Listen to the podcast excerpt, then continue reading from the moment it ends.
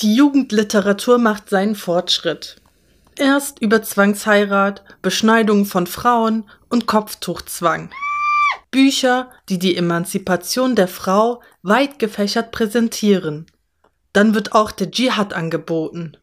Bücher, in denen die Jungs radikal islamischen Terrorgruppen angehören und nur noch Töten im Kopf haben. Ich möchte nicht sagen, dass es so etwas nicht gibt. Es gibt jegliche Art von Gewalt und Terror. Ich möchte auch nicht sagen, dass diese Medien Fabelwesen präsentieren. Es gibt zahlreiche verirrte Gruppierungen und Sekten. Bücher über verirrte Gruppen, die denken, dass das der Islam ist. Bücher, die zu Islamhass führen. Und was liest die muslimische Jugend?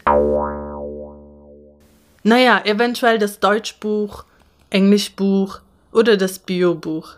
Wenn sie in die Moschee geschickt werden, lesen sie vielleicht auch noch ein Religionsbuch, das ihnen lehrt, wie man die rituelle Waschung vollzieht. Nämlich dreimal Wasser in den Mund, dann dreimal Wasser in die Nase, wobei es lebensnotwendig ist, dass die Reihenfolge stimmt. Ich glaube auch nicht daran, dass diese Bücher die Jugend ins wahre Leben führen. Nun, was führt sie ins wahre Leben?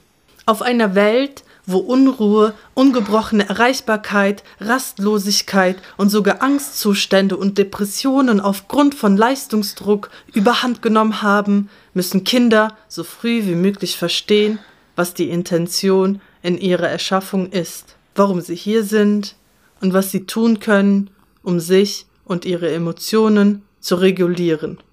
Nun, wie gelingt uns das? Hm. Sie müssen erst einmal den kennen, der sie hierher gebracht hat. Ich meine nicht die Eltern.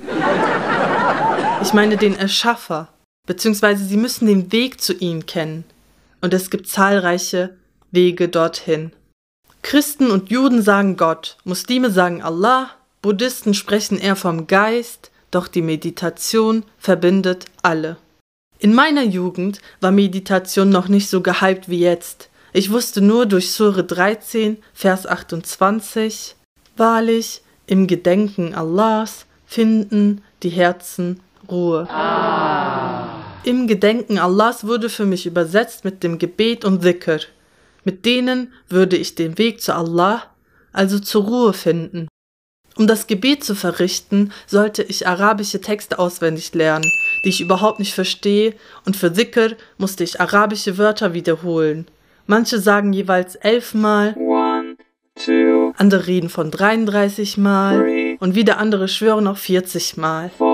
Man konnte aber auch zu Allah reden, dann verstand er auf einmal alle Sprachen. Türkisch, Deutsch, aber auch Englisch. Oh, really? Irgendetwas fand ich komisch. Irgendetwas war nicht so, wie es sein sollte. Das Gebet, das ich pflichtbewusst verrichtete, beruhigte mich nur in Maßen.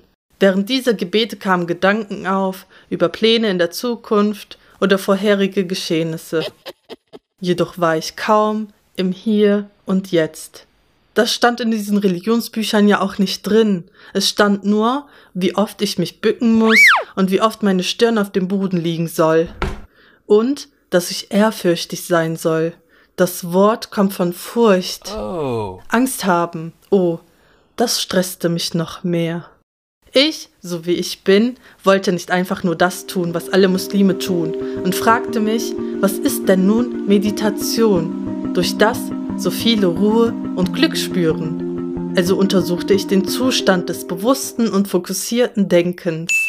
Meditieren für Achtsamkeit, um den Erschaffer kennenzulernen und um Gottes Liebe zu erreichen. Auf dem Weg dorthin wiederholte sich der Satz im Koran in Sure 15, Vers 29 immer wieder aufs Neue.